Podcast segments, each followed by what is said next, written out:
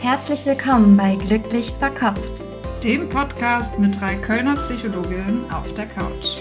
Hier kriegst du Input und Inspiration aus der Psychologie, um dein Leben und dich selbst besser zu verstehen. Und nebenbei noch glücklicher zu werden.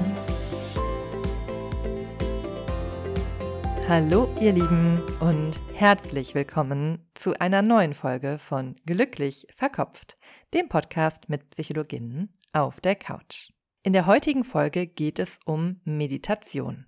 Genauer gesagt um eine besondere Form der Meditation, die Metta-Meditation. Hierfür habe ich eine Expertin eingeladen, welche die Metta-Meditation seit Jahren praktiziert und lehrt. Marie Manschatz ist Meditationslehrerin und Buchautorin und hat mehr als 20 Jahre als Gestalt- und Körpertherapeutin in freier Praxis gearbeitet. Die Vipassana-Meditation praktiziert sie schon seit über 40 Jahren und zur Meditationslehrerin ausgebildet wurde Marie bei Jack Cornfield am Spirit Rock Institut in den 90er Jahren. Im Interview geht es darum, was die Metta-Meditation ausmacht und von anderen Meditationsformen unterscheidet, welche Auswirkungen Metta für uns selbst und auch die Gemeinschaft, in der wir leben, haben kann und welche Hindernisse und Hürden beim Praktizieren auftreten können. Am Ende gibt es auch eine kleine Mini-Meditationseinheit für euch.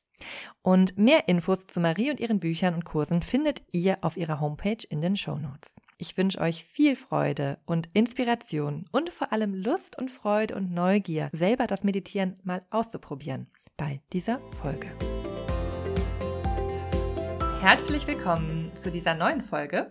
Wie ihr aus der Einleitung schon gehört habt, habe ich heute einen ganz besonderen Interviewgast bei mir und freue mich riesig, Marie, dass du dir die Zeit genommen hast. Das mache ich gerne. Ich bin schon ganz gespannt auf den Gesprächsverlauf und los geht's. Wir möchten ja heute über die Metta-Meditation als Meditationspraxis sprechen, auf die du dich ja spezialisiert hast. Und wir haben im Vorgespräch ja gerade schon mal darüber gesprochen, ähm, dass es total spannend ist für mich und für HörerInnen wahrscheinlich auch, von Erfahrungen zu hören. Auch von deinen Erfahrungen. Und du hast ja schon so ein bisschen angeteasert, dass du auch intensive Erfahrungen mit Meta gemacht hast. Magst du da was zu teilen? Also, ich habe, bevor ich mit der Meta-Praxis begonnen habe, schon 15 Jahre lang intensiv Vipassana-Meditation gemacht. Das ist eine Atemmeditationstechnik. Und da wurde manchmal zwischendrin so für eine halbe Stunde Metta angeleitet. Und da fand ich die Methode immer schrecklich und mochte mit der überhaupt nichts zu tun haben. Und dann habe ich mich mal von einer Kollegin überzeugen lassen, einfach mal ein intensives Metta-Retreat zu machen und ganz ähm, geradezu automatisch eine Woche lang im Schweigen Metta zu üben, ganz gleich, wie es mir gefällt oder nicht. Und die Erfahrung, von der ich gerne berichten möchte, die war dann wirklich im, nach diesem Retreat. Ich habe damals in Berlin gelebt, kam von dem Retreat nach Hause und ich habe am Stadtrand von Berlin gelebt in Karo und das war gleich nach der Öffnung der Mauer. Da war noch die Verkehrsverbindung sehr schwierig und wir mussten immer in der Bornholmer Straße umsteigen und oft sehr lange auf den nächsten Zug warten und es war sehr kalt und windig und also die unangenehmste Umsteigesituation, die man sich vorstellen kann. Und da strandete ich am Abend im Dunkeln und in der Kälte und mit einem einzigen anderen Menschen auf dem Bahnhof. Das war ein Skinhead, so wie die damals hießen, mit Springerstiefeln und einem äh, dicken Krug Bier in der Hand. Er hatte einen Bierkrug in der Hand, keine Flasche, keine Dose, sondern so einen offenen Bierkrug, gefüllt.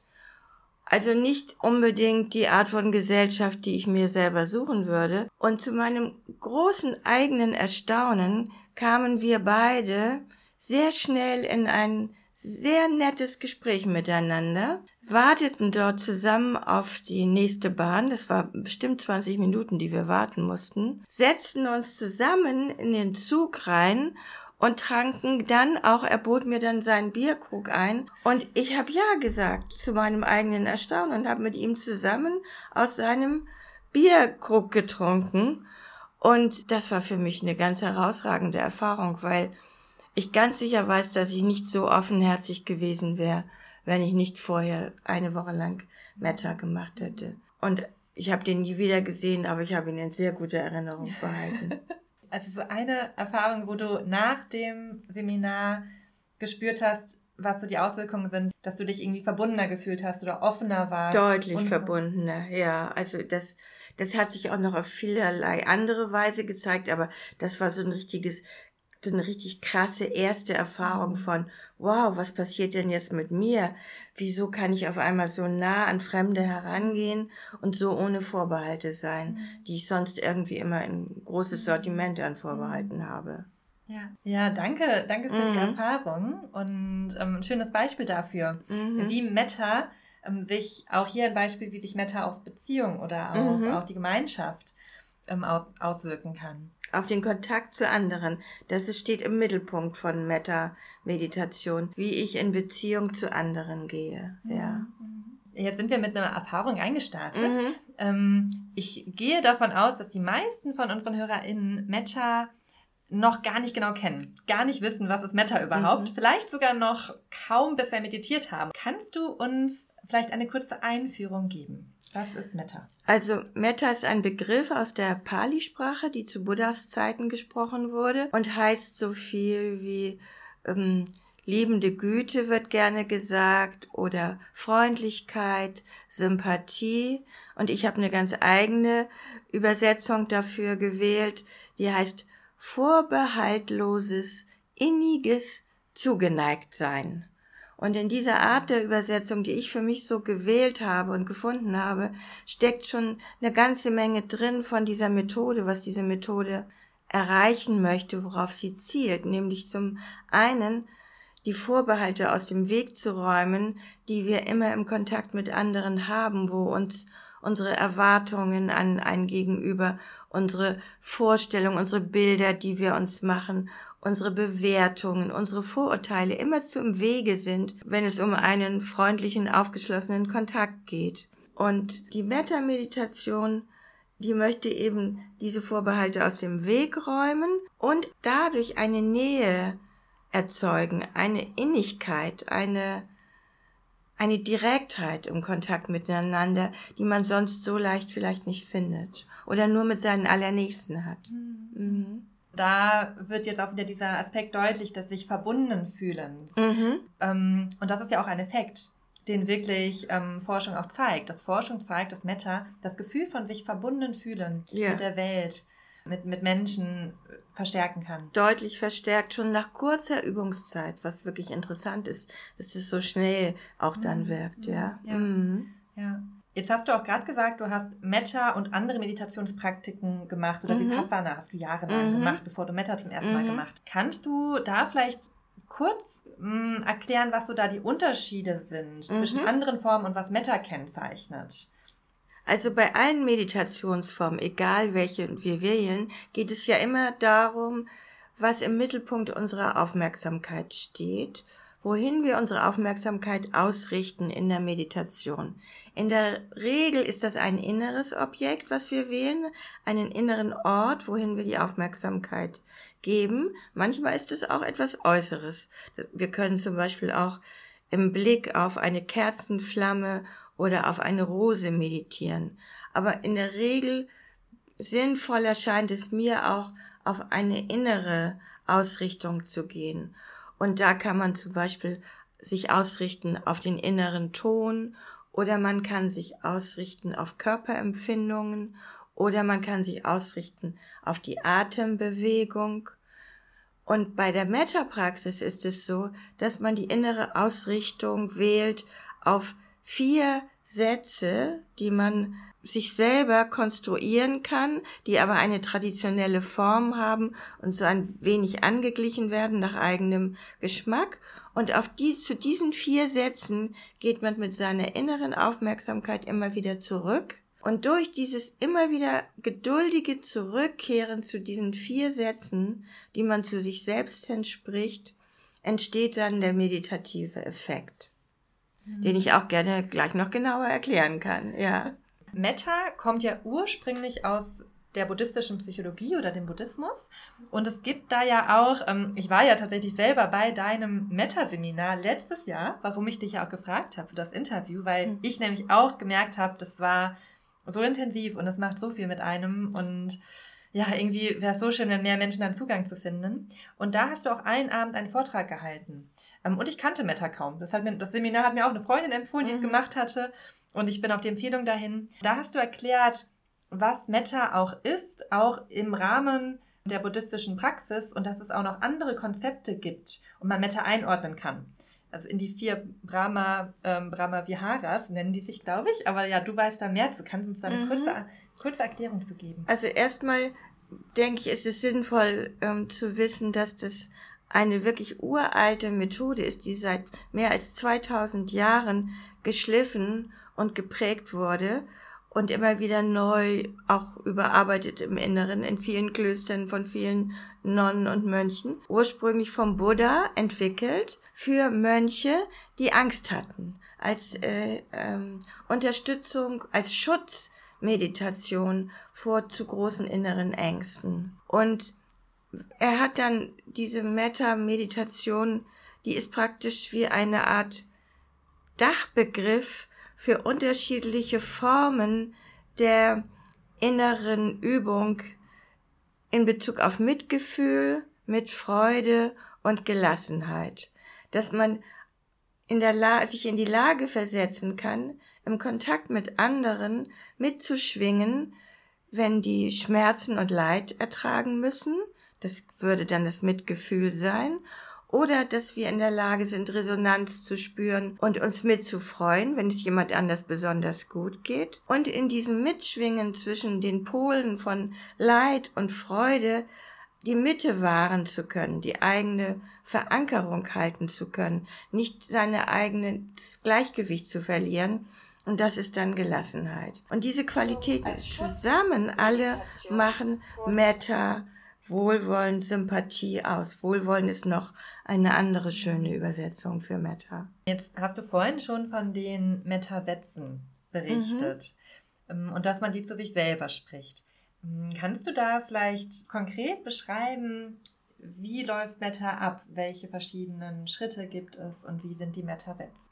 Der Ursprungsgedanke dabei ist auch wieder vom Buddha, dass wir nur an Wohlwollen und Liebe das weitergeben können, was wir auch für uns selbst haben. Und deshalb beginnt die Übung mit uns selbst. Und sie beginnt damit, dass wir lernen, wohlwollende vier Sätze zu uns hinzusprechen, die in der Tradition eine ganz feste Form haben. Ich kann vielleicht auch später noch mehr dazu sagen. Und Jetzt, ich unterrichte schon so kleine Abwandlungen, wo man anfängt, ein bisschen mehr hinzugucken, passt die Wortwahl. Die Sätze heißen zum Beispiel in der traditionellen Form, möge ich glücklich sein, möge ich mich sicher und geborgen fühlen, möge ich gesund sein, möge ich unbeschwert leben. Und diese vier Sätze wiederholt man dann, die lernt man erst für sich und wiederholt man dann in der Meditation in einem für sich ruhigen, regelmäßigen Rhythmus, ohne sich unter Druck zu setzen, aber auch ohne dann im Geist den Anschluss zu verlieren und in Gedankenwandern abzuschweifen. Und der Lernprozess besteht darin, dieses innere Gleichgewicht zu finden, zwischen bei den Sätzen zu bleiben und nicht immerzu in Gedankenwandern wegzugehen. Mhm. Das ist dann auch das Meditative, ja dann auch dabei. Ne? Also auch die Bewusstheit der Gedanken, das ist ja auch die Achtsamkeit eigentlich. Ich glaube, du beschreibst es in einem anderen Buch auch, dass Achtsamkeit ja Bewusstheit ist, die sich selber betrachtet oder Aufmerksamkeit, die sich selber mit Aufmerksamkeit betrachtet. Ne? Achtsamkeit ist die Grundlage für jede Form von Meditation. Mhm. Man kann ohne Achtsamkeit gar nicht meditieren, weil die Achtsamkeit die innere Instanz ist, die uns sagen kann, bin ich bei dem Meditationsobjekt oder weiche ich davon ab? Und nur die Achtsamkeit kann erkennen, oh, jetzt bin ich ja schon wieder im Gedankenwandern unterwegs und eigentlich wollte ich doch meine Metasätze sprechen. Oder, ah, jetzt bin ich ja gar nicht bei meinem Atem, jetzt mache ich ja gerade Pläne für die Zukunft. Ich wollte doch bei meinem Atemempfindung sein. Also die Achtsamkeit ist die innere Qualität, die weiß, wohin wir unsere Aufmerksamkeit geben. Und deshalb ist sie für jede Form der Meditation grundlegend. Ja. Also ich kann nur von mir sprechen, aber für mich ist auch das bei Meta so schön, dass es auch beides ist. Also einmal dieser Aspekt, dass ich beobachte, was machen meine Gedanken überhaupt und darüber ein Bewusstsein bekomme und aber auch immer wieder als Anker zu diesem Gefühl gehe. Mhm. Gefühl im mhm. ersten Schritt jetzt mir selber mhm. gegenüber. Mhm. Ähm, und es hat so beides. Es hat ein, ah, ich gehe weg oder mir fällt es jetzt schwer, ich kann das gar nicht mhm. empfinden. Ach, interessant. Okay, und ich versuche wieder dahin zurückzukommen. Genau. Und dieses immer wieder zurückzukommen, bringt dann auch mit sich das Wohlgefühl, weil man sich ja in dem Zurückkommen was Gutes sagt und weil man sich selber tröstende Worte für sich findet und gute Wünsche hat. Und dann kommt man wieder ein Stück mehr bei sich an und kann sich ein Stückchen mehr entspannen. Und so trägt diese Meditation kontinuierlich dazu bei, so einen guten Grund, einen guten Boden für sich zu finden, auf dem dann die Meditationspraxis sich entwickeln kann. Und die entwickelt sich daraus, dass wir, wenn wir in der Meditation jetzt diese Übung machen und immer wieder die Aufgabe ja ist, zurückzukehren, dann zeigen sich Widerstände dagegen, gegen dieses Zurückkehren. Und diese Widerstände, die werden auch beschrieben als die fünf Hindernisse. Die haben immer eine klassische Form. Bei jedem Menschen, der meditiert, tauchen die auf. Und deshalb ist es auch gut, sie zu kennen. Und in der Art und Weise, wie wir uns dann reiben an unseren Hindernissen, wie wir an ihnen festhalten, wie wir sie erstmal gar nicht erkennen, dann noch gar keinen Namen dafür haben, dann uns das ganz egal ist, Hindernis oder nicht, wir bleiben jetzt einfach dabei, weil es so schön ist. Da an dieser Art und Weise, wie wir in die Auseinandersetzung gehen mit diesen Hindernissen, die ich auch gerne Widerstände nenne, daran entwickelt sich und entfaltet sich unser meditativer Prozess. Mhm. Ja, und das ist es auch, es ist ein Prozess. Und mhm. diesen Prozess aufmerksam und bewusst zu beobachten und so ja auch Bewusstheit über sich selber zu bekommen. Ne, und das aber eben in der Kombination mit Meta, also das finde ich so schön, dass es in der Kombination mit etwas ist, was eigentlich, ne, also immer wieder dieses Gefühl mir gegenüber und dann auch ja den anderen gegenüber, was man immer wieder kultiviert. Dass sich dieser Prozess daran entfaltet, an unserem Beziehungsgeschehen, könnte man auch sagen, nämlich an der Beziehung zu mir selber und zu dem anderen. Und deswegen wird Meta auch sehr gerne Einstiegspraxis genannt, eine Einstiegsübung für die Meditation, weil sie zum einen durch die Sätze einem eine gute Struktur gibt, der man im Inneren gut folgen kann. Es ist einfacher für viele, die Sätze zu sprechen, als zum Beispiel mit der Aufmerksamkeit immer wieder die Atemempfindung zu suchen und zu spüren. Das ist schon eine größere Herausforderung. Und deswegen wird Metta gerne als Einstiegspraxis mhm. genommen. Erinnere ich auch, dass es in dem Seminar auch mhm. einige Teilnehmerinnen mhm. berichtet haben, dass es wie so, ein, so, eine, so eine Leiter war zum immer wieder genau. dran zurück ja. und wieder ja. an die Leiter und ja. sich daran so auch hochwangeln können. Ja, genau. Es ist wie eine Art inneres Gelände in diesem riesigen inneren Universum, in dem man sehr leicht verloren gehen kann, so hat man dann die Sätze, an denen man sich so entlanghangeln kann und über die Sätze hinaus kommen dann ganz spezielle persönliche innere Erfahrungen dazu. Ja. Ja, mhm. ja ich würde gern auch, äh, auch gleich nochmal mehr auch auf die Kombination zwischen Therapie und Psychologie mhm. und Selbsterfahrung und der Meta-Meditationspraxis kommen. Mhm. Ähm, aber ähm, ich glaube, dass die Hörer, glaube ich, noch nicht ganz wissen, was Meta jetzt insgesamt ist. Wir sind ja, glaube ich, waren jetzt erst beim ersten Prozess oder beim ersten Schritt. Also bei den Meta-Sätzen, die hat sie ja gesagt, die ich zu mir selber spreche. Mhm. Möge ich glücklich sein, mhm. möge ich sicher, mhm. sicher und geborgen mhm. sein, möge ich gesund sein, mhm. möge ich frei und selbstbestimmt ja. sein, zum Beispiel.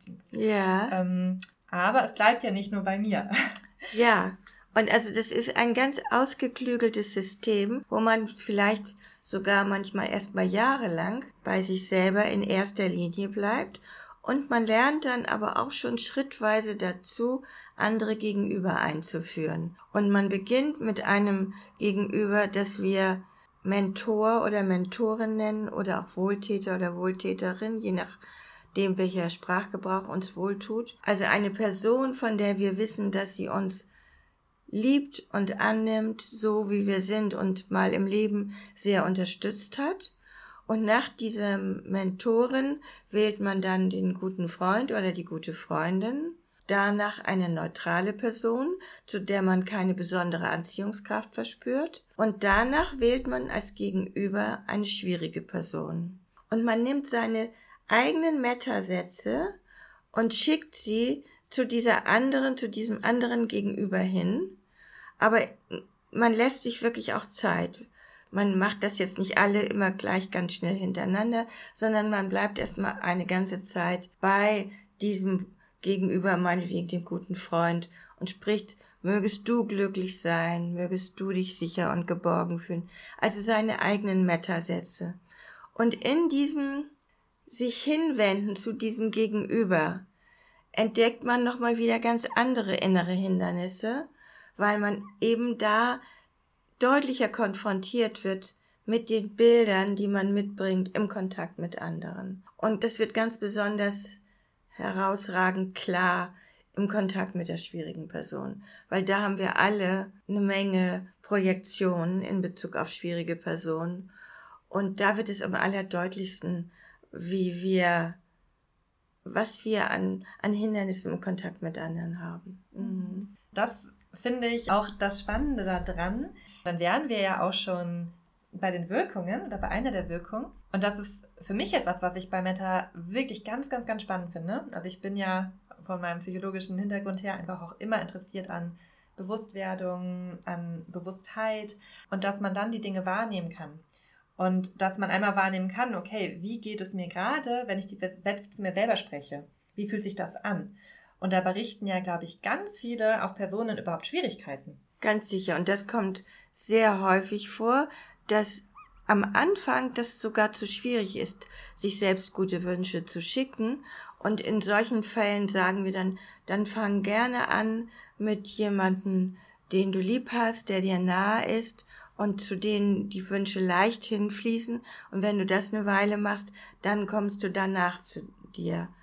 Und was ich jetzt eben gesehen habe, dass es therapeutische Methoden entwickelt werden im Zusammenhang mit der Meta-Praxis. Da gibt es eine Methode, die heißt K-Meta als therapeutische Methode. Und da ist es sogar, dass man da erstmal damit beginnt, dass man eine imaginäre, wohlwollende Instanz im Äußeren etabliert, also die einer inneren Vor aus einer inneren Vorstellung herausgebildet wird und dass dies, dass wir zu dieser inneren Instanz hin sprechen oder die auch als allererstes zu uns sprechen lassen mit den Metasätzen, bevor wir ihnen die Wünsche schicken können.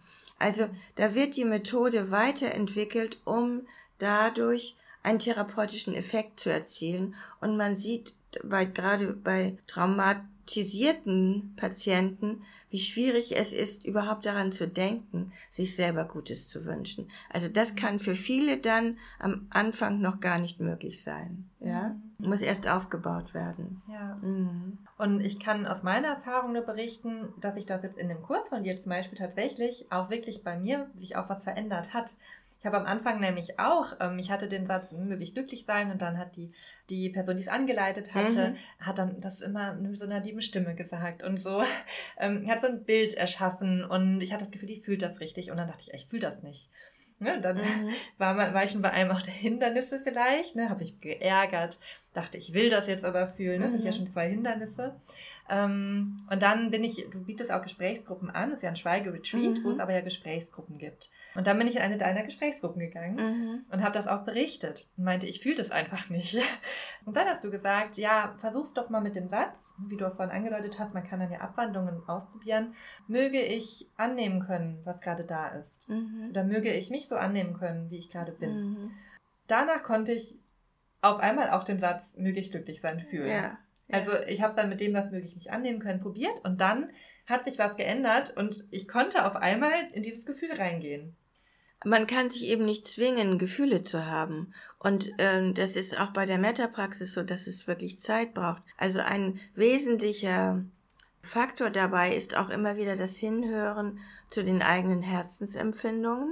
Und am Anfang spüren ganz viele gar nichts. Und man braucht wirklich Zeit, erstmal so überhaupt seinen Herzraum für sich zu erobern und immer wieder geduldig zu spüren, was regt sich da, regt sich überhaupt was und sich nicht böse zu sein, wenn sich eben mhm. nichts bewegt. Und das A und O dabei ist die Akzeptanz.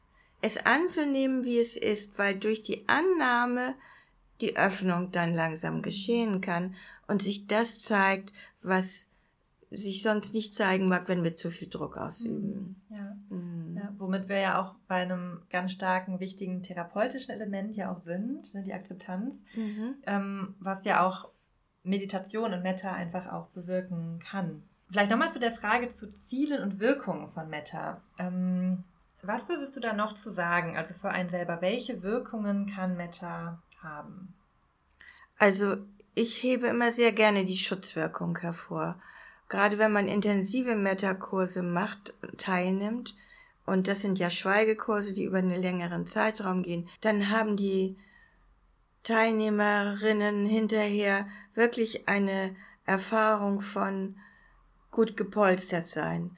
Es ist zum einen weicht die Erschöpfung, die wir aus dem Alltag mitbringen. Also man lädt wirklich innerlich auf an Kraft, an Zuversicht und man fühlt sich klarer und beschützter. Und das sind schon mal zwei sehr schöne Wirkungen. Aber es kommt auch dazu noch viel mehr an, dass man mehr Selbstrespekt, mehr Selbstachtung entwickelt, mehr Selbstwertschätzung, mehr Selbstmitgefühl. Das sind alles Nebeneffekte, die dazukommen und auf die man sich dann auch, wenn man merkt, was man wirklich braucht und was einem gut tut, dann kann man die auch für sich herausgreifen und kann sagen, okay, Selbstmitgefühl ist für mich wirklich ein Faktor. Da habe ich viel zu wenig davon, da möchte ich mich wirklich mehr drauf ausrichten, das möchte ich mehr lernen, weil ich merke, wenn ich leide, dann habe ich gar kein Mitgefühl für mich, dann will ich einfach nur noch schnell drüber weggehen. Und dann kann man wirklich üben, zum Beispiel mehr Selbstgefühl für sich zu entwickeln. Hm, ja. Durch diese Übung, durch ja. diese Meta-Meditation. Mhm. Ja, auch indem man es wirklich üben kann. Ne? Ja. Das ist ja wirklich auch etwas, was ja auch wirkt, indem man es wiederholt, immer wieder probiert. Mhm. Und wie du gerade beschrieben hast, oder was ich eben auch erlebt habe, es öffnet sich immer mehr. Mhm. Und dann spürt man immer mehr mit der Zeit. Mhm. Und ich habe ja auch schon vorhin angedeutet, es gibt wirklich auch viele, viel Forschung zu Meta. Also ich habe heute Morgen nochmal recherchiert und auch gerade die letzten zehn Jahre ist da nochmal einiges dazugekommen. Also es verbreitet sich auch immer mehr. Und es konnte wirklich in Studien gezeigt werden, dass durch, also je nach Studie war das entweder eine regelmäßige Praxis oder eben auch nach einem Retreat, wie du es gerade beschrieben hast, dass sich je nach Studie Glück und Zufriedenheit, also die Werte davon erhöht haben. Dann auch Mitgefühl, sich selber gegenüber, anderen mhm. gegenüber stark vor allem von jetzt aus psychologischer Sicht erforscht es Meta bei Depression und Angst, wo es wirklich die Depressionswerte und Angstwerte reduzieren kann. Und auch das Gefühl von Verbundenheit. Also das wurde auch gemessen, wie verbunden man sich fühlt. Ähm, eine Studie hat auch sogar untersucht, über welche Variable das funktioniert, weil man, ist jetzt zu kompliziert, das im Detail zu beschreiben, aber dass man sich das Selbst, das Selbsterleben mehr mit anderen in Beziehung setzt und sich mhm. verbundener fühlt. Mhm. Fand ich auch ganz spannend. Ähm, und auch, dass es auch die Telomerlänge, also die Länge der Telomere mhm, mhm, äh, verändert, die ja auch mit als Faktor für auch Langlebigkeit. Ja, das ist toll. Ne? Das begeistert mich immer, wenn ich darüber höre, denke ich, yay, ich werde alt, weil ich solche Lust daran habe, alt zu werden. Also das ist, und auch die ähm, Gefahr von Alzheimer mindert. Ah, durch diese mhm. sich immer wieder neu, erneuernden Telomere und mhm. verlängernden. Und äh, das, das ist ein Gegengewicht zu die, ja. der Alzheimer-Gefahr. Also das ist wirklich toll. Also ich bin ganz begeistert, weil ich finde, dass es wirklich eine Praxis gibt, die man üben kann. Ja. Und die dann einmal selbst Mitgefühl erhöht und auch Mitgefühl mit anderen. Also wie, wie schön ist das denn, dass es das gibt, dass mm, man das mm, üben kann. Mm, ja, ja. Was ich wichtig finde, ist, dass man als Teil der Praxis begreift, dass alle Erfahrung körperlich verankert werden möchte. Das also, es kann sehr rational erscheinen beinahe, diese, diese Praxis. Erstmal nur Metasätze sprechen. Einige sagen am Anfang, ich wollte doch Ruhe im Geist haben. Nun spreche ich immer zu und rede immer zu diese Sätze. Und was wichtig ist, dass wir, wenn wir die Sätze sprechen, zu uns selber hin. Zum einen horchen wir zum Herzraum hin. Aber noch viel wichtiger ist, dass wir eine klare Empfindung von unserer körperlichen Ganzheit entwickeln, dass wir spüren, wie wir auf dem Boden sitzen, welchen Druck der Körper empfindet in Bezug auf wo wie wie ich mich wie gerade meine Haltung ist, wie ich den Kopf neige. Also immer zu parallel praktisch zu dieser Aufmerksamkeit, die zu den Sätzen hingeht, auch ein, eine ganz klare Aufmerksamkeit für die körperlichen Empfindungen haben, weil die wird gebraucht, damit die Telomere wachsen. Also das ist interessant dabei, dass, dass da ein ganz direkter Zusammenhang ist zwischen der Verankerung und Empfindung im Körper und der Gehirnaktivität. Mhm. mhm. Das, das, das gilt es wirklich zu begreifen und nicht einfach nur so ein Kopfding daraus mhm. zu machen. Und auch nicht einen Druck daraus zu machen, ich muss das fühlen, was ich, ähm, was ich jetzt spreche. Ich muss fühlen, dass ich, möge ich glücklich sein, möge ich mich sicher. Und das kann man oft nicht fühlen. Man kann diese Sätze dann einfach sprechen, aber man kann in den Körper hineinspüren. Das geht immer. Und das ist am Anfang auch nicht einfach für viele, weil sie gar nicht Körperbewusstsein entwickelt haben. Und das lässt sich wirklich Stück für Stück, Schritt um Schritt weiter aufbauen. Da fängt man einfach an, immer mit den Ebenen, wo es Reibung gibt, wo, wo der Körper Reibung empfindet, Kontakt empfindet. Und von diesen Kontaktebenen aus kann man dann immer weiter in den Innenraum sich vortasten und mehr und mehr spüren. Ich finde, das ist auch das, was mich, glaube ich, an Meditation so fasziniert, dass die den, also dass, dass sie den Körper so mit reinnimmt, mhm. dass man ganz stark ja beim Körpererleben ist und dass gleichzeitig man diese Erkenntnisse bekommt, die aber irgendwie nicht im Kopf sind, sondern eher so ein tiefes mhm. Wissen ist. Also mhm. Also man spürt, für die, die meditieren, kennen das vermutlich, mhm. man spürt auf einmal Dinge.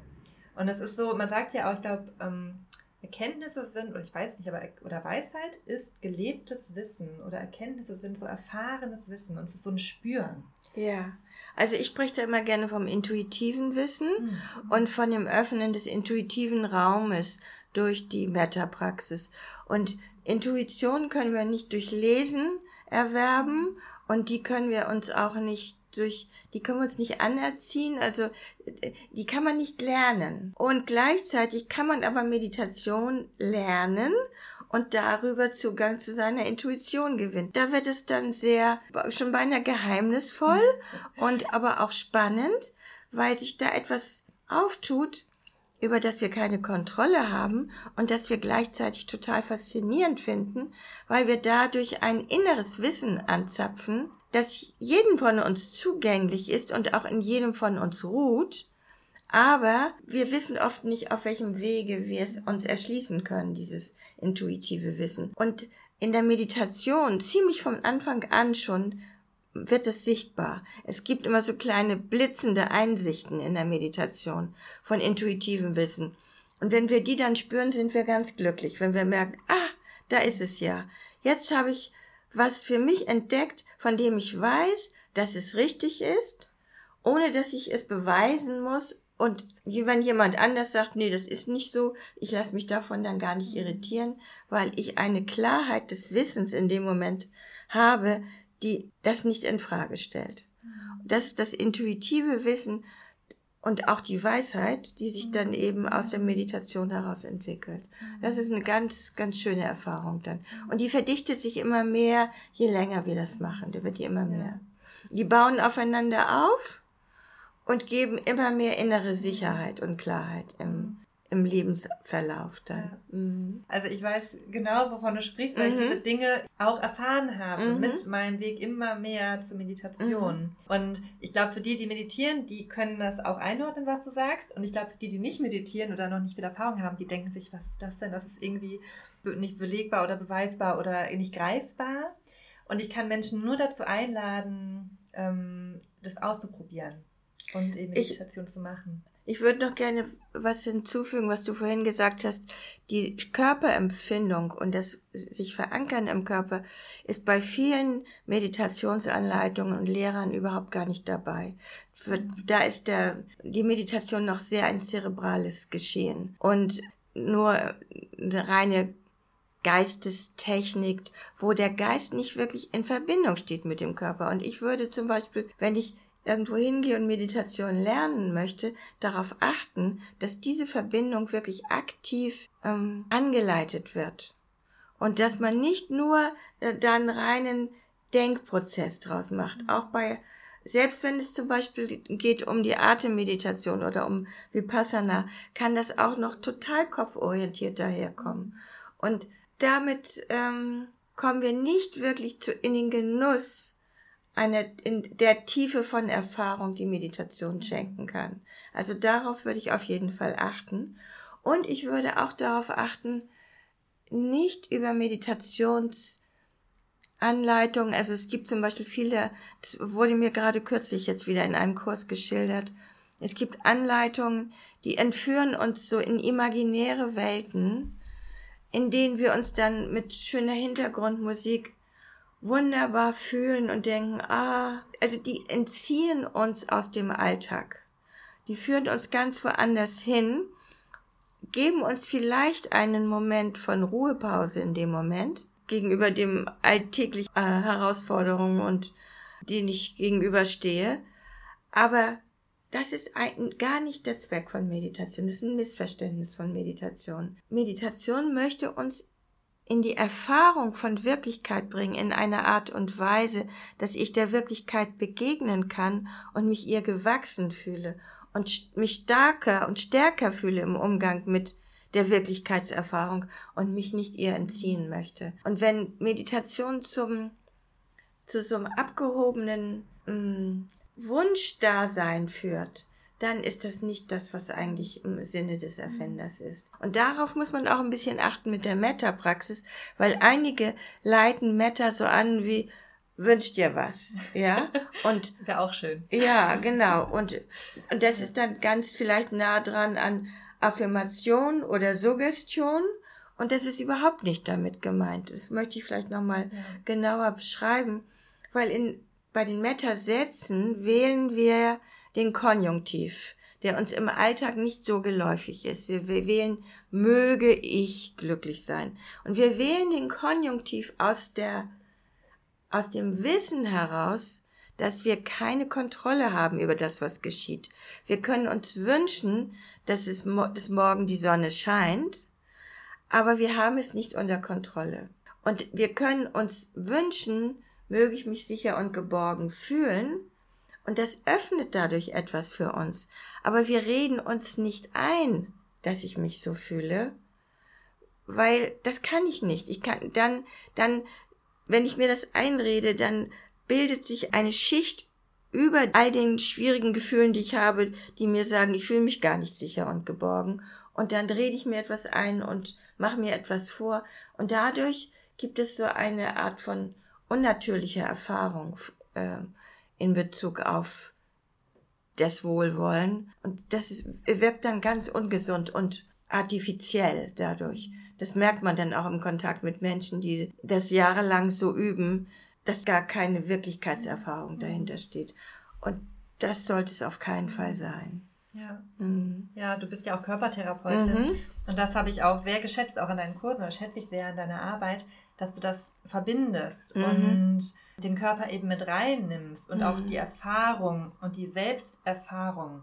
Also auch in der Meditation erfahre ich ja mich selbst. Mhm. Ähm, und, äh, und ich dachte auch, Meditation ist ja auch ein Zustand, es geht ja nicht um Entspannung. Also auch hirnphysiologisch es ist ja ein ganz besonderer Zustand der verschiedenen Hirnwellen, in dem wir entspannt sind, also wie wenn man kurz vorm Einschlafen ist, also einfach ein entspannter Körperzustand, aber eine ganz wache Aufmerksamkeit. Genau. Ja, und mhm. das ist ja ein Zustand, den wir im Alltag ja in der Regel nicht erleben, weil wir entweder entspannt sind und dann Wegdämmen, genau. Ne? Oder in der ja, Überaktivierung ja, sind. Ja, mhm. ich gebe da immer ein schönes Beispiel dafür, wenn wir in der Meditation in diese tieferen Zustände kommen und so ganz tief entspannt sind und ganz in die geistige Ruhe kommen und jemand käme von hinten und würde uns auf die Schulter tippen und wir erschrecken dann, dann sind wir nicht im wirklich im meditativen Raum gewesen, sondern wir sind weggedämmert. Weil man sonst nicht erschrecken würde, sonst würde man es bewusst wahrnehmen genau, genau. und es vielleicht ignorieren ja, können ja. oder denken, ja. reagiere ich, reagiere ich nicht und eine Entscheidung treffen. Kannst du noch etwas darüber berichten, was so Rückmeldungen von TeilnehmerInnen sind, die an deinen Retreats teilgenommen haben? Vor allem, wie sich Meta auch nach den Retreats im Alltag ausgewirkt hat. Viele beschreiben, dass sie dann einen wirklich anderen Zugang zu anderen Menschen bekommen. Gerade in der ersten Zeit nach dieser intensiven Praxis ist man sehr viel offener, bereiter zuzuhören, nicht gleich einen Rat zu geben, sondern einfach nur mit dem anderen zu sein und dem Gegenüber ein Gefühl zu geben von ich höre dich, ich sehe dich und ich fühle mit dir. Und das ähm, zeigt sich auch ganz häufig im Kontakt zum Beispiel mit Tieren oder auch mit Pflanzen, dass man eine, einen anderen Zugang gewinnt äh, zu lebendigen Systemen und sogar nicht mal nur lebendigen Systemen, sondern auch äh, zu jeder Form von Erscheinung in der Welt eine Haltung von Wertschätzung entwickelt und und Freude und Dankbarkeit, die sich ähm, auf das ganze Umfeld auswirkt. Also wir sagen auch immer, das Entscheidende ist, wie sich die Meditation also die Auswirkungen der Meditation für die Nächsten zeigen. Wenn jemand von einem Meditationsretreat kommt, dann möchte seine Familie und die Umgebung beglückt sein dadurch, durch ähm, das, was geschehen ist. Und ähm, ich vergleiche das gerne mit dem Eiskunstlauf. Da gibt es die Pflicht und dann gibt es die Kür. Und die Pflicht ist, der, die Meditationspraxis dann, das Retreat oder die Intensität der Übung. Und die Kür ist, wie übersetze ich das in mein alltägliches Handeln? Und da gibt es wirklich sehr individuelle, sehr unterschiedliche Auswirkungen. Aber man kann schon sagen, dass es sehr wohltuende Auswirkungen sind für die meisten. Das wäre auch die nächste Frage, die ich dann hätte. Wie Metta zwischenmenschliche Beziehungen verbessern kann. Was würdest du da sagen? Also ich selbst habe die Erfahrung gemacht, dass ich mal einen sehr, sehr schwierigen Nachbarn hatte, mit dem ich überhaupt gar nicht zurechtkam und richtig verzweifelt war in dem Kontakt mit ihm. Und dann habe ich ganz fokussiert und konzentriert über ein halbes Jahr oder länger immer wieder Meta zu ihm als schwieriger Person hingeschickt. Und ich konnte selber gar nicht glauben, dass sich unsere Beziehung dadurch vollkommen verändert hat. In einer Art und Weise, wie ich das selber nicht für möglich gehalten hätte. Und das ist für mich so das beste Beispiel davon, wie sich Beziehungen umkehren können geradezu, wo man von denen man das, wo man sich sonst gar nicht mehr zu helfen weiß oft. Was kann ich machen? Das ist, die Situation scheint so festgefahren. Und wenn man dann in sich selbst nur diese Meditationspraxis macht und dieses Gegenüber wählt, das einem so viel Schwierigkeiten im Alltag bereitet, dann verändert sich tatsächlich was und man kann aber gar nicht erklären, wieso und wie. Und das finde ich, ähm, das ist auch ein Zauber dieser Praxis, dieser Übung, dass das möglich wird. Also, ich würde sagen, man, man, man denkt ja, wenn man Meta nur zu sich selbst hingibt, dass es was sehr egozentrisches ist, sagen manche auch am Anfang. Ist das nicht selbstsüchtig, was wir hier machen? Und ähm, die sehen dabei nicht, dass das, was wir zu uns selber hingeben und was wir selber entwickeln an Klarheit und Friedfertigkeit, wie stark sich das in unserem Umfeld auswirkt. Und wir sagen immer, wir praktizieren nicht nur für uns selbst, sondern wir praktizieren immer für alle, für alle fühlenden Wesen, denn es wirkt sich auf alle um uns herum aus, wie viel Aufmerksamkeit wir dieser Meditationspraxis geben. Ja, ich hatte, ähm, wir haben gerade ja schon darüber gesprochen, dass, äh, mhm. äh, als du mich gefragt hast, wie es bei mir damals auch war, also ich bin schon länger Vegetarierin, aber ja, so eine auch kognitive Entscheidung. Und dann war ich bei dem Retreat und auf einmal habe ich das so ganz tief gespürt. Ähm, obwohl wir die Meta-Sätze, die ersten drei, vier Tage, du warst ja auch krank gewesen, das wirklich lange nur mit uns gemacht haben. Also diese Selbstliebe, das Selbstmitgefühl, die Selbstannahme praktiziert und dadurch hat sich auf einmal dieses tiefe Gefühl eingestellt, ich will wirklich irgendwie Tiere schützen oder ich möchte weniger tierische Lebensmittel konsumieren. Was natürlich immer eine individuelle Entscheidung ist, aber in meinem mm. Fall war das jetzt so. Und das fand ich total faszinierend. Und das Gefühl war auch mehrere Wochen nach dem Retreat ganz, ganz tief da. Und es war eben nicht eine Entscheidung, sondern wirklich so ein, so ein tiefes Gefühl. Für mich zeigt sich darin, dass wir die Haltung, die wir zu uns selbst einnehmen, der Haltung entspricht, die wir zur Welt einnehmen. Und wenn wir mit uns selbst mitfühlender und liebevoller sein können, dann ist das ein Automatismus, dass wir es auch mit der äh, Welt mehr sein können. Und man kann auch umgekehrt den Rückschluss ziehen, dass Menschen, die mit anderen böse und aggressiv um sind, umgehen, mit sich selber auch nicht wohltuend umgehen und nicht besonders viel Wohlwollen für sich selbst haben. Und das kann sich wirklich verändern, auch für Menschen, die es schwer haben mit sich selber im Umgang, dass die sehr viel freundlicher werden mit sich selbst und dass, dass ihnen das sehr gut tut und sich natürlich dann auch auf die Umwelt auswirkt und auch auf das, auf alle fühlenden Wesen, eben auch, auch für Tiere mitgedacht und gehandelt wird und gesehen wird, dass die genauso Sinnesempfindungen haben wie wir und genauso Schmerz erleiden wie wir. Und wir möchten es nicht haben und dann möchten wir es ihnen auch nicht zufügen. Ja, da würden wir auch schon zur nächsten Frage kommen, die ich hätte, wie sich Meta auf eine Gemeinschaft oder auf eine Gesellschaft, so auf kollektiver Ebene auswirken kann. Ich hatte ja vorhin von den verschiedenen Gegenübern gesprochen und da habe ich eben auch vergessen, dass nach dem, nach der schwierigen Person zum Schluss Gruppen kommen. Also, dass man dann die Meta-Wünsche zu sehr unterschiedlichen Gruppen hin übt und zu entgegengesetzt zu sehr unterschiedlichen Polen, zu meinetwegen allen Kleinen und allen Großen oder allen, die im Norden leben und allen, die im Süden leben oder zu allen Männern und allen Frauen oder allen Alten und alten Jungen. Man übt immer so in kontrastreichen Gruppen, um auch seine Kapazität so äh, auszudehnen, alle Gegensätze zu vereinen und zu integrieren. Und dadurch hat eben diese Praxis auch eine ganz stark ähm, verbindende Wirkung im Bezug auf, auf alle Formen von Menschengruppen und Kulturen. Man fühlt sich anderen gleich und möchte ihnen auf partnerschaftlich auf Augenhöhe begegnen, genauso wie man sich selbst diese Art von Zuwendung schenkt dann. Wenn wir jetzt bei Erfahrungen von Teilnehmerinnen sind, ähm, jetzt klingt das natürlich alles total schön und toll und oder dass vielleicht auch ein Hörer merkt, okay, ich will das haben, wo wir vielleicht auch schon bei einem Stichwort sind. Es gibt ja auch Hindernisse und welche Hindernisse berichten Teilnehmerinnen in deinen Retreats? Also es ist ja leider nicht so, dass wir das direkt machen und alles ist super und ich mache das zwei Wochen und schwebe auf Wolke 7. Also die Frage, die mir am allermeisten gestellt wird am Ende eines Retreats ist, wie kann ich es schaffen, im Alltag regelmäßig zu meditieren?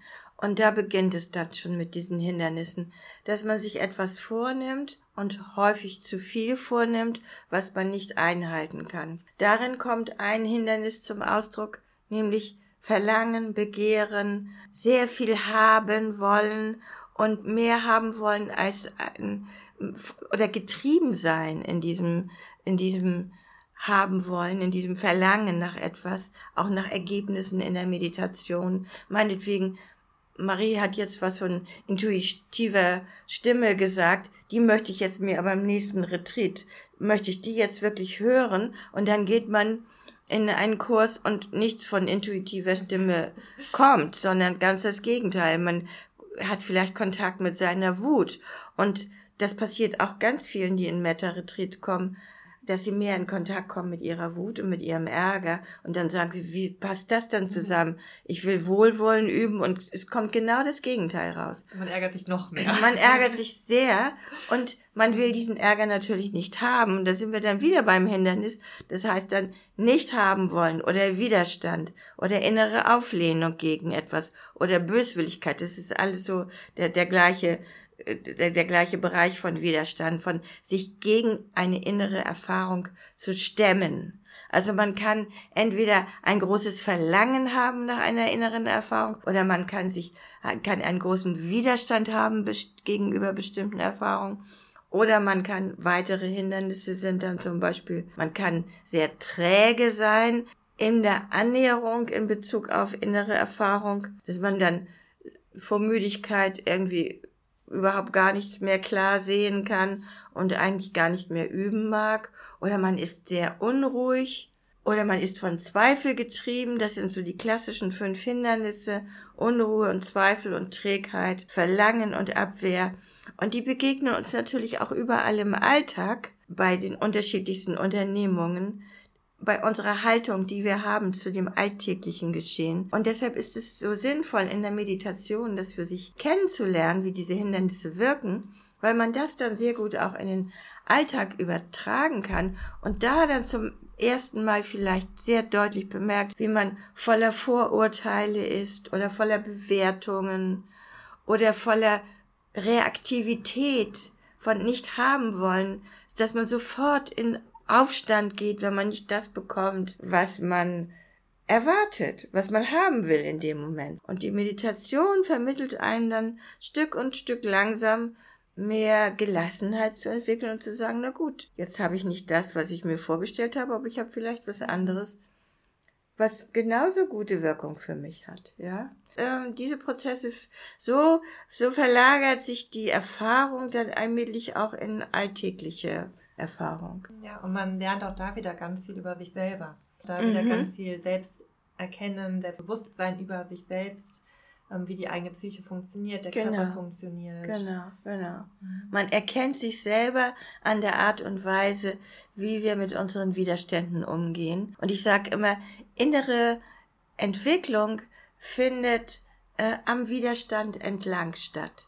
Weil da, wo wir in, an den Widerstand rühren, an das Nichtwollen, an das Nicht-Haben-Wollen von Erfahrung, da kommt es zu Reibung. Und einer meiner lieben Kollegen, Fritz Koster, der sagt immer, Reibung bringt uns zum Glänzen.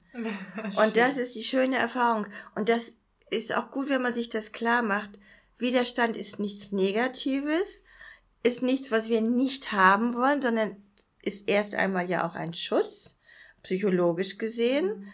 Und gleichzeitig findet aber die Expansion, die Ausdehnung des Bewusstseins statt durch die Reibung mit dem Widerstand und durch das Porösmachen des Widerstandes und allmählich ihn schrittweise loslassen können und sich dadurch innerlich freier zu fühlen. Ja, ja das sind, finde ich, auch bei den, wenn wir bei den Wirkungen sind, finde ich, ähm, so, so zwei Dinge, die ich ganz so zentral finde, so eine Zufriedenheit und so ein Gefühl von Erfüllung und mhm. Sinnhaftigkeit vielleicht auch mhm. Und so eine innere Freiheit. Freiheit und Zufriedenheit. Das war für mich immer die ganz allergrößte Antriebskraft, die innere Freiheit und dieses dieses Erlebnis von, wenn ich das nur schon sage, innere Freiheit von Aufatmen und Raum gewinnen und sein dürfen mhm. und, und sich in seinem So-Sein annehmen können, wie man ist mhm. und nicht in diesem Moment die Vorstellung zu haben, ich müsste irgendwie noch was anderes sein, mhm. sondern sich selbst so annehmen können,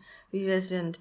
Dahin führt Meditation. Und das ist häufig ein sehr herausfordernder Weg. Das bringt viel auch Tränen mit sich, aber die Tränen bringen ja auch Lösung.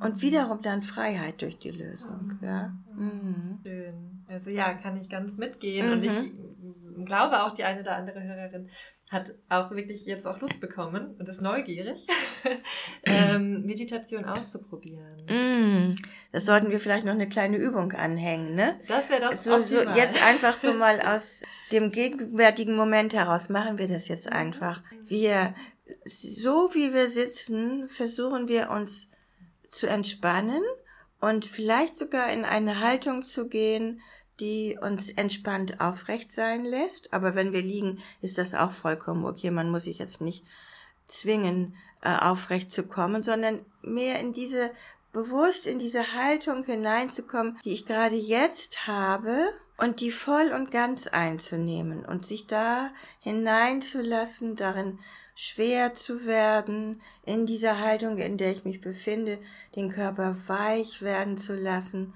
und zu entspannen und auch vielleicht so die Druckbereiche des Körpers spüren. Wo kann ich die Auflagefläche des Körpers wahrnehmen?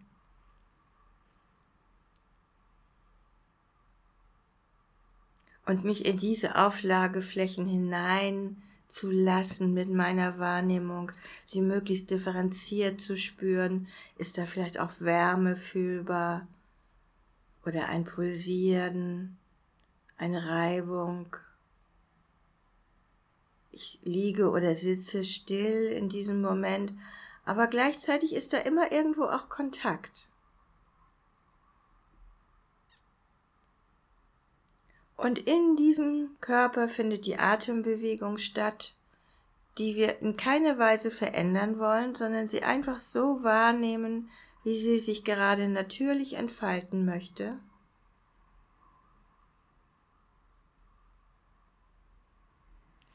Und wahrnehmen heißt die Atembewegung fühlen, ohne sie ändern zu wollen.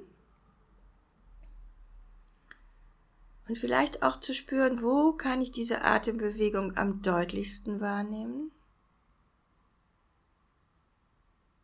Und in diesem Bereich dann so ein paar Mal mit dem Ein- und Aus mitzuschwingen.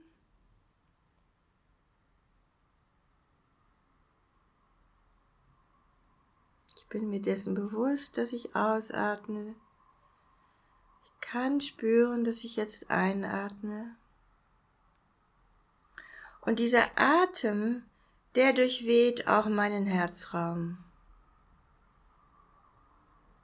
Wo ist dieser Herzraum für mich angesiedelt in meinem Körper, in meinem inneren Empfinden? Und wir können ihn vielleicht anpeilen, indem wir sagen, mein liebes Herz, mein liebes Herz, wo bist du? Wo kann ich dich finden? Wie kann ich dich spüren?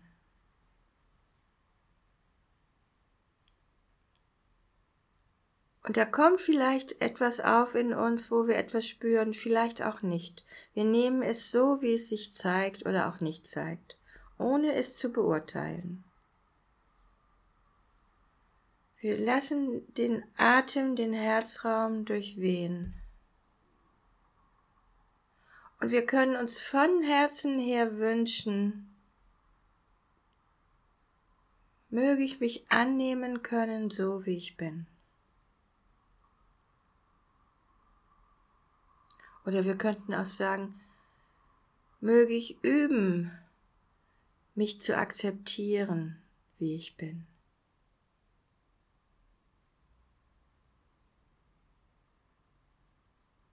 Möge ich mich gesund und kräftig fühlen in meinem Körper.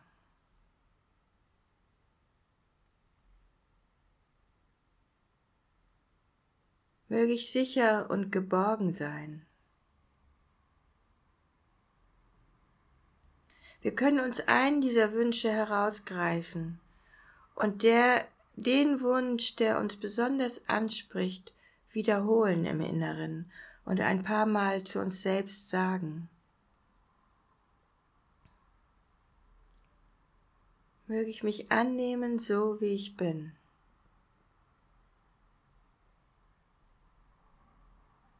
Möge ich mich sicher und geborgen fühlen.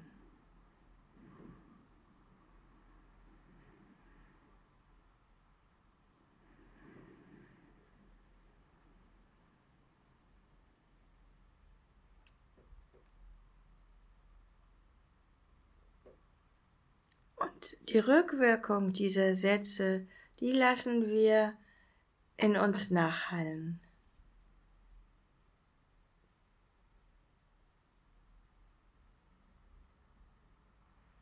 Und das können wir so lange und so weit fortsetzen, wie es uns gut tut. Manchmal reicht dafür eine Viertelminute und manchmal möchten wir es fünf Minuten hintereinander machen. Und da hätten wir dann so einen allerersten Geschmack von dem, was Metta-Meditation uns bringen kann.